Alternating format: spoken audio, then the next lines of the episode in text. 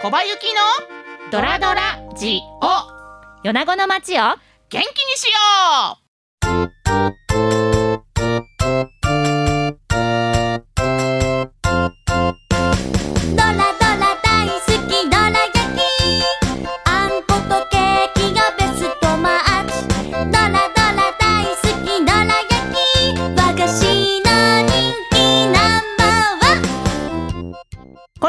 番組パーソナリティの小葉ゆきです。アシスタントのダラズ FM 柴です。この番組は私小葉ゆきとのご縁でつながる方々にご登場いただき米子を日本を世界を元気にする話題をお聞きしていこうという番組です。今日のゲストはこの方です。米子市長の伊木隆さんです。こんにちは。よろしくお願いします。よろしくお願いします。それでは皆さんもどら焼きを食べながらゆったりお聞きください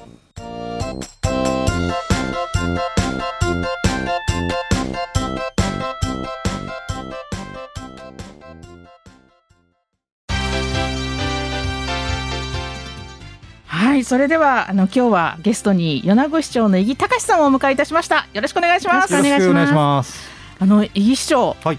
とは、ええー前回、はい昨年の5月にそうですね。ご出演いただきましたね出させていただきまして、えいろいろと話をさせていただきましたけどね。あれねあの回はい好評でしたよ、あ、そうでしたか。あのうちのですね、まあ、従業員だったりとか、知り合いが聞くんですけどうん。「伊木さんってこういう方だったの?」っていう多分仕事の話あんまりしなかったかと思いますけど、それが良かったのかもしいやれないですね。いやいや伊木さんがね,、ねどうちっちゃい頃どういうことされていてで音楽にも影響されてっていう、ええそうですね。浜省の話とか出てきてね。はい。ねもうみんな「えなんかえすごい面白かった」とかって言ってですね、は好評でございましたい。。ありがとうございます。今日もですねいろいろなことをはいいろんな角度からはいお話ししていただければなというふうに思っております。よろしくお願いいよろしくお願いたします。あの伊木市長。はい。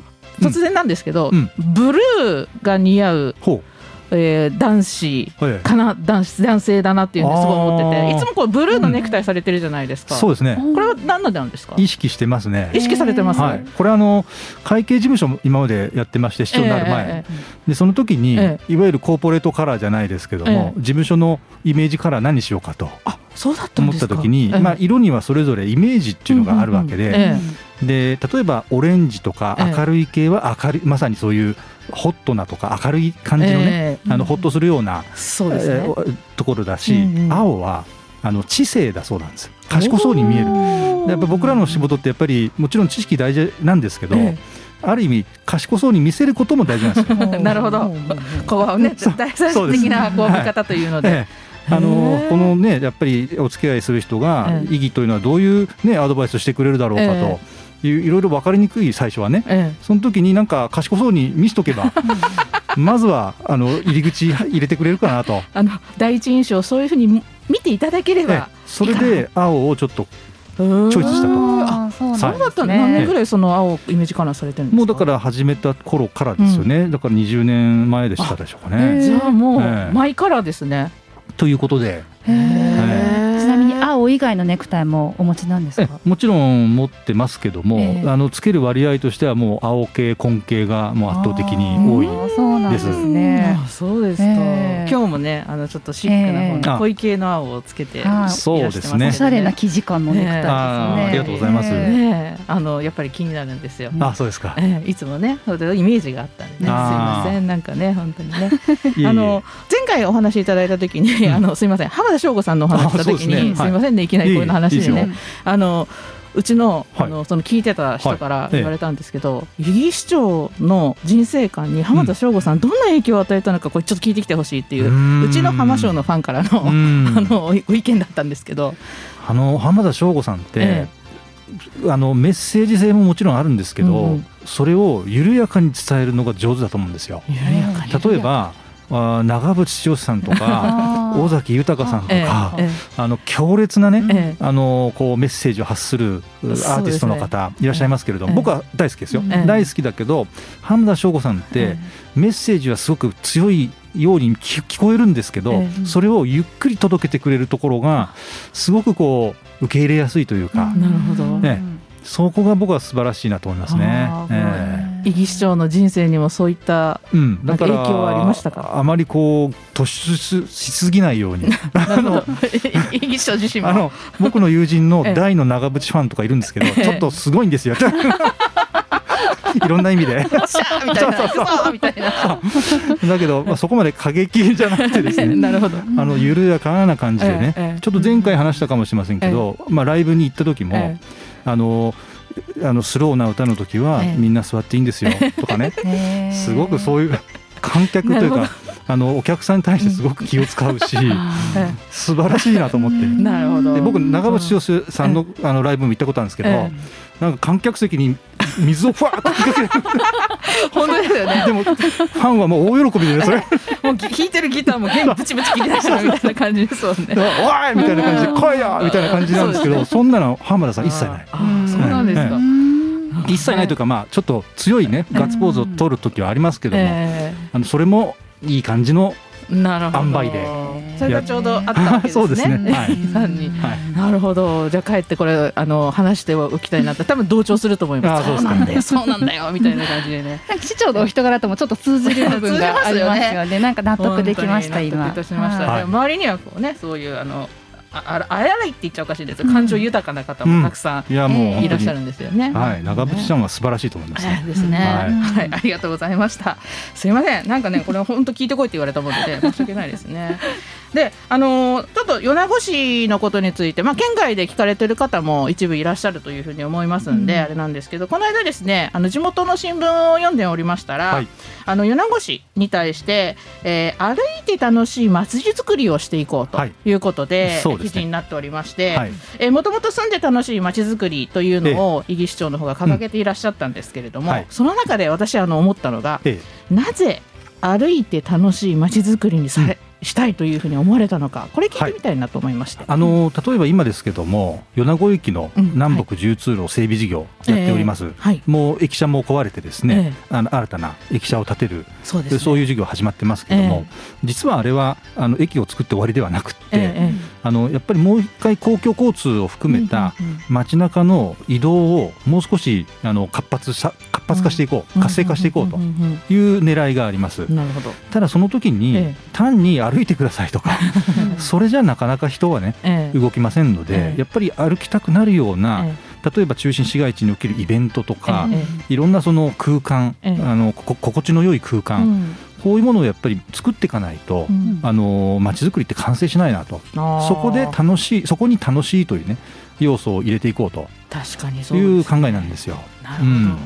そこで歩くということに視点を向けられたっていうのは、ええ。やっぱり米子にいいものがあるし歩くスピードというのにちょっと合ういろんな景色があったり、うん。ものがあったりするのかななんて思うんですけれども、そうですね。その中にもあの街中ウォーカブルうん。推進みたいなお話もありまして、これが駅前とかそれからそうです。角番町とかですね。角番町とかあと米子港付近、近こうしたところをまずですね、あの重点的に、ええ。ー手掛けていこうというところですね。なるほど。どんな風にしていこうというふうに思われるんですか？あの例えば街歩いててもですね、ええ。ちょっと歩道がガタガタだったりとかですね。ああのそういったところについええ。てできるだけきれいに、あえの微舗装と言いますけども、ええあのあるあの、えー歩きやすく。歩きやすいような感じにしていくということとば場所によってはですね、え歩道の幅を広げるとかですねそういうようなこともいつかはやっていきたいなと。なるほど、えーということです。それから街中に時々ある公園とかええ。広場、ええ。こういったところが、ええ。そういう地域のイベントなどにええ。使いやすいようにしていく、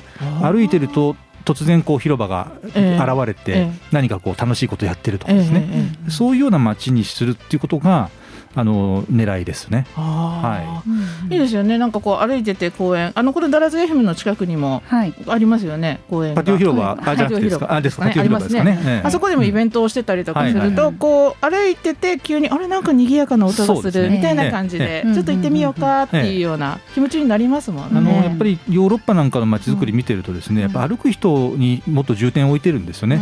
でも日本の街づくりってやっぱり車中心なんですよ。うん、だからすごく歩きづらかったりとか危なかったりとかですね、歩道と車道の区別がないとかですね、やっぱここを改善していくってことは大事なことなんですね。ええ。あの歩くって本当に健康的な部分でも、はい。えーすごく大切なと思うんですけど最近私いつ歩いたかなって いうふうに本当に思った時にですね、はい。おっしゃる通り車での移動が主になってて、うんで行くって言っても車で行ってそこから本当に用事のあるところまで歩くっていうような感じだったんですけど、そうですね。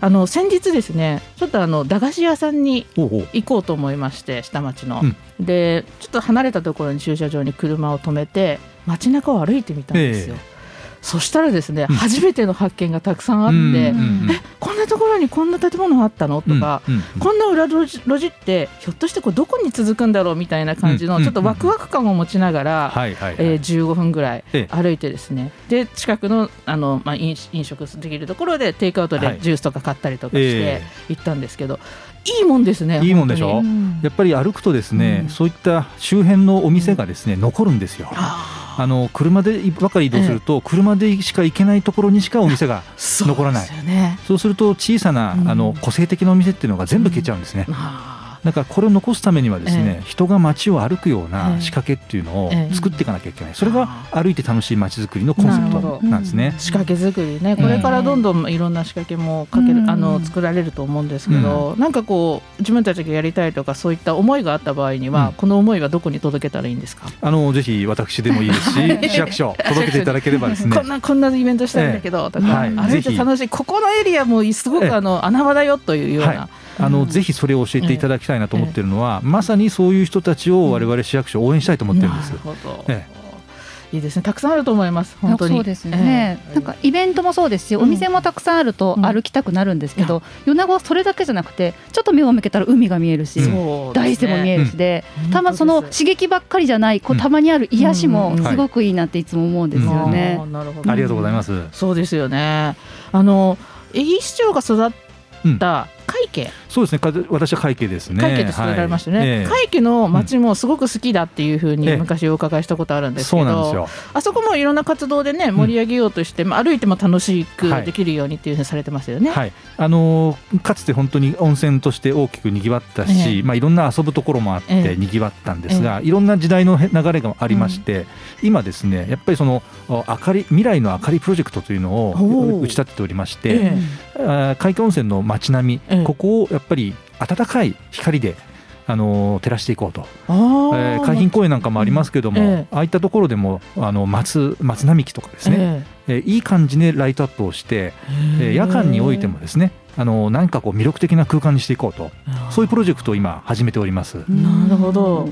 あの魅力的な照明っていうのは、うん。あれですか？なんかこうふわっとこう心がこう温かくなるような、ええ歩いていくとあそこはちょうど海風も当たりますしそうですね。あの海の音を多分聞きながら、ええこう歩くっていうのええはそうです。すごくいいですよね。あのやっぱり海家は昼間はもちろんあの夏であればねうんうん。海水浴場とかええ。いろいろあるんですが、ええ。基本的には夜宿泊で、うんうんえー寝泊まりもしたりするところですから、夜間のやっぱり過ごし方というのを、うん。やっぱり観光客の方地元の方にこう楽しんでもらえるエリアにしようということで明かりつまりその照明ですね。ここれをあの、まあ、暖色系のねちょっとその明るい暖かい色のあ暖かい色の。照明に変えてですね。いいですよね、ええ。なんかあのうん。本当公共施設っていうようななんか白色のこう冷たい感じの明かりではなくて、暖色のこはい。うなんかこうね思いがこう伝わるようなそうそんな明かりがいいですよね。ほっとするようなね。ほっとするような、はい本当にあの最初に色のお話されましたけど色ってものすごい大事ですもんね。大事なんですね。思います。はい、その色によって人の気持ち、ええ。心っていうのが変わっていくっていう中ではえ会計はうん。またここ今年今年、うん。あのいろいろやられるんですか？あの今、うん。例えば、ま、夏のトライアスロンこれええ。2年続けて中止になりました、でやっぱりそういったものもですね、ええ。あの復活なんとか取り遂げられないかと、あのやるにあたってはいろんな準備いいりますし、ええ。感染対策も必要ですし、えま、もあのもちろんその感染状況ですね、ええ。これによってどうなるかっていうのは分かりませんが、うん。それでもやっぱりアスリートたちの思い、なんとかやりたいという思い、うん。これをですねあの少しでも実現するためにもですね、うん。もう今とりあえず準備に入っております。あはい。あの先日7月の17そうですね日でしたねはい。に開催するという7月17ことで。日日曜日に、はいね。開催する予定で、楽しみですね。はい。2年越しのそうですね。うんものですもんね、えええ。あの一部このラジオに出てこられた方も出ようと思ってたんだけど、うん。中止になっちゃって、うん。自転車を漕ぐ機会が減っちゃったみたいな、うん。やっぱりこうした大会がね、ええ。ないとそういうアスリートの人たちも この練習のモチベーションがないっていうんですよね。そうですよねやっぱりね。ええいやいいと思いますよ、そう。うんこ今年はまあちょっとあのコースとかもいろいろ工夫をしながらそうなんです。感染対策取りやすいうん。コースにうん変えてですね、行くということです。たくさんの方が参加されますし、ボランティアの方もたくさんいらっしゃいますもんね。そうですね。あのボランティアの方もその感染対策が取れるようにですね、あの今までのやり方なんかを見直しながら、ええうんうんうん。あの安全な運営を目指して、うん。今皆さんで検討しているところですね。楽しみですね。はい。出ます？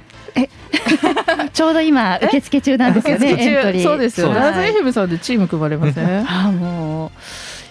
誰が私もこの番組でねいろんなことをダラズエフムさんに進めてるんですよ。かけられてるあんですけど。のあそうガイナ祭りのはい。はい。ね満頭から太鼓から今度トライアスロンやってみられませんか？やりたいっていう人いるかないますよ。いらっしゃいますよ。ほらお手を挙げてらっしゃるじゃないですか。なんて言ってそうそうそうそのガイナ祭りもあ今年、そうですね8月の、えー、20、21日そその2日間ですけれども、ええ。まあ、予定をしております。あなるほど。まあ、この2年間ですね、やっぱりガイナ祭りも大きな影響を受けてきました、まあ、去年はなんとか無観客で、えやりましたですけども。はい。まあ、今年なんとかですね、ええ。駅前のいつもの場所でええ。できないかということで、ええ。ええ。え検討、今、企画入っております。あはい。ーなるほど。駅前をこう歩行者天国にするという話でいくと、はいここの番組出られたですね方がですね、はい。だらずトライアスロンがしたいっていう話されてまして。ですねそんな話もありましたそうよね、ですね。もう絡め絡まれますよだらず FM さん。ガシガシと。以前ね、やっていらっしゃった時がありましたもんそうなんね。ですよ。はい。ねぜひこう米子市の、ええ。まあなんていうんですかね地元ローカルな直えでこう賑わせたいというような気そうですね。持ちが、はい。みんなもうだいぶこう蓄積してきてますええからね。うつしてますよええうつうつしてますんで、それをね発揮する場として。まあ、ぜひね安全にできるようにねあそうですねあのいろいろか考えていきたいと思ってます。はいなるほど楽しみですね。はい今年こそはなんかは本当ワクワクしますよね。はい春も近づいてきたし。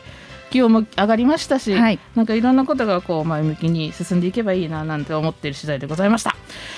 そして、はい。あのーこれイギ市長来られたこれええ。絶対触らなきゃいけないというか絶対お話を聞きたいという、はい。はい。私はこう、え米子城のお話でございます。あ,、はいのーテレビで、ええ。ー最強の米子城ということで最強の城。の城ですね。米子城ということはで、あのーねいはい選ばれまして。選ばれまして、はいポスターも作られてそうなんですよ。はい。ホームページもすぐカッと変えられて、ええはい。素晴らしいななんて思ったんですけれども、はい。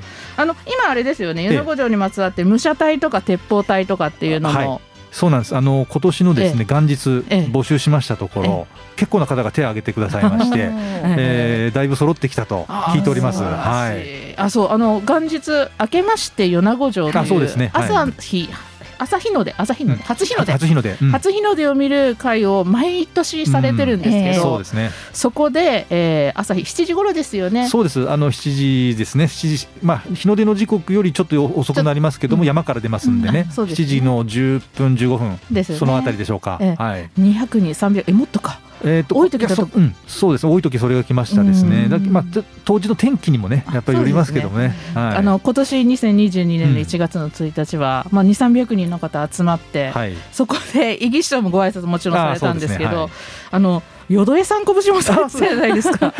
よくやったなと思ってね。いや、はい。あの米子城バージョンということで、はい。あの雪降ってましたよ。さ寒い中、ええあの三味線を吹く手がかじかむ中ですね、本当にプロ根性だなと思いました。よ。プロ根性でした、え。あの動画はですね米子市のホームページの方で見れますよね。見れますよね。あ今米子市の方から首かさぎかしげてらっしゃいますけど見れるはずです、はい。あのすごいんですよ。はい。あの皆さんそれをはい。見ながら、はい。それが終わってこう朝日というかそうですね。こう見るみたいはないやすごいと思いました、ええ。あれプロ根性ですねい。ですね。本当にね。ええ。素晴らしいと思って、ねい。他にもいろいろあの、えー、とダイヤモンド。そうです。ダイヤモンド大山。これはですね、う年に2回、ちょうどその米子城から見て、えその大山の頂上にですね、日の出がこうポッと出る、綺麗ですね。ええ見られれば奇跡と言われてますけどね。奇跡のダイヤモンド大山を、はい。イギ市長は見られたことありますか？あのー今年2月20日が大体その日だったんですけども、あーちょうど雪まあが降ってたとそうなんですよ。ころですね、1日前の私は19日にえ朝に登りましたえが、まあちょっと見えませんでしたね。ちょうどねそうだ、はいその頃ね天候があれだったんですよね。よ雪も降りましたしね。雪も降りましたね。気温が多分0度以下だったと思うんですけど、その中をね、結構人数登ってらっしゃいそうなんですよ。ましたよね。もう200人近い人たちが登って、ええー見に行ったんですけどね、えまあ、残念ながら、ええ。あのギリギリまでちょっと晴れ間があったんですけど、そのちょうど朝日の出る時間ええになってから雲がえ張りあ張り出しましてですね、まあ、大山は綺麗に見えたんですけど、その向こうの雲も先までは見なか見えなかったと。でもそれが見たいということで県外とかからも多くの方がそうですあのいらっしゃってあの。日の当日県外はちょっと分かりませんが、ええ。ただその元日のテレビで、ええ。ー紹介されてからはですね、ええ。断続的に全国から、ええ。あの県外ナンバーの車がえあ。の三ノ丸の駐車場にはちょっと止まってるというふうに聞いております。はい。いや改めてええ。ああやって取り上げていただいたんですけど、360度見えるっていうのが珍しい、まあ珍しいっちゃそう珍しい、ですね。あそうなのかと思ってですね、自覚したところだったんですけど、見られたことありますか柴さん？ありますよ。ちょうどいい距離感なんですね。遠くも遠からうんうんうんうん。ず近からずみたいないい距離でうんこう街が見下ろせるので癖になるんです一回登ったら。いや本当です。もう私も朝元日1月1日登りましたけど、はい。途中で2回ぐらい休憩しながら登ったんですけど、ね、はい休憩しながら登ったんですけど、まあまあ良かった。いいですよすねごくもう景色がはい。本当に心がふわーっとして。ええ。さーっともう浄化されるような感じでですね、い、いとこです。皆さんもぜひぜひうんうん。登っていただければ、そうですね。今駐車場も本当完備されてね、え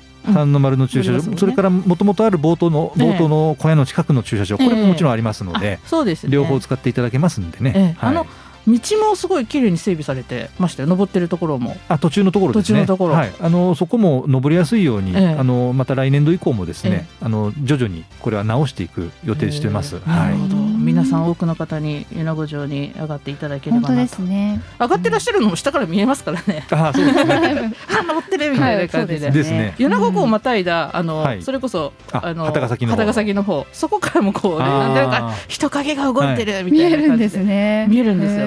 まあ、これからあの桜がすごく綺麗な時期になるんですけど、うん。そうですね。その桜をその米子城で見るのもものすごい綺麗ですし、はい。そうですね。下からも上からもえ。綺麗にはい。美しくええ。見れるというのが米子城でございますので、はい。皆さん、えーぜひぜひぜひあの行っていただければなというふうはいに思っております。はい。ありがとうございます。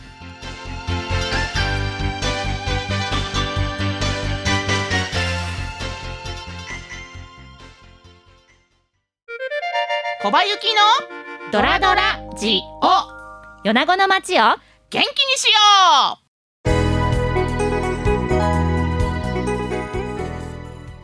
はい今日はたくさんいろんなことをお伺いしてまいりましたけれどもまだまだ足りない部分もありますがお時間になってまいりました。すいません。それでは、えー、伊木市長の元気の源を教えていただきたいと思います、やっぱりね甘いものを食べるとこところでしょうか。はい。甘いもの甘いもの。やっぱりそうなんですね。はい。えー。あの前回も甘いもので。おっしゃってました。そういうふうに言ったみたいですね。そうか。えどういう時に食べられますか？あのやっぱり食後あの食事の後ですね。それが一番多いかとは思いますしまあ例えば休日の日、うんうん。えー、3時のお茶じゃないですけどもその時間帯にもちょっと食したりはしますね。ええ。何ですか食べるとやっぱりほっとします？うんやっぱりあれを食べないと元気が出ないですね。あれが食べないと元気が出ない、はい。そうですよね。ご自身で買われることもあるんですか？あのありますよ。あそうですか、うん。あの自分で選んでね。エビショね、うん。マルキュアにもあ そうですね。来てくださるんですよ。そうなんですね、はい。あの来られると、必ず買われるどら焼きがあって、あありますね。極み。ね。極みこれもう出た当初から、うんもうこれがこれがって言って買われ大好きに買われるんですよ。もうあんこががやっぱり好きなので、はいあの極みの方はええあんこを重視してらっしゃるのがわかるんですよ。多いです。確かにさ確かに確かに。そのどら焼きもあすいませんね。そのどら焼きもですね。はいあの4月の4日がどら焼きの日であの4月4日4と4合わせて幸せでどら焼きを食べてみんなで幸せになろうという日でございまして、そうですね。伊木市長の元気の源のえ甘いもの、ええ。ーそれをどら焼きにその日はちょっと置き換えていただいて、はい。みんなで幸せを願って、えー食べていただければえななんてあいいわ思うんです。けどかりました。それはいいですね。一段と元気になると思います。そうですね。ははい。よろしくお願いいたします。わかりました。はいありがとうございました。米子を日本を世界を元気にする話題をお聞きしてきました。それではまた次回お会いしましょう。またね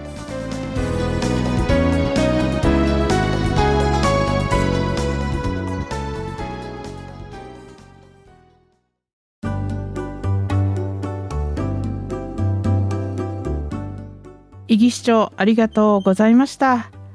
皆さんご存知でしたでしょうか、えー実は米子市は美味しい水ナンバーワン暮らしやすさナンバーワン住みたい街ナンバーワンそして東京からの移住の方も多いというふうに聞いております。伊木市長がおっしゃった住んで楽しい米子の人が増えれば増えるほど街が元気になるという言葉は心に響きました、えー今回は伊木市長の米子の街への魅力発信さまざまな動きを教えていただいて本当にありがとうございました。また伊木市長甘いものが大好きということでお話しされてた時の笑顔が忘れられません。浜翔さんも大好きなんですね。伊木市長のお人柄と、えー重なる思いがありました。ありがとうございました。小林でした。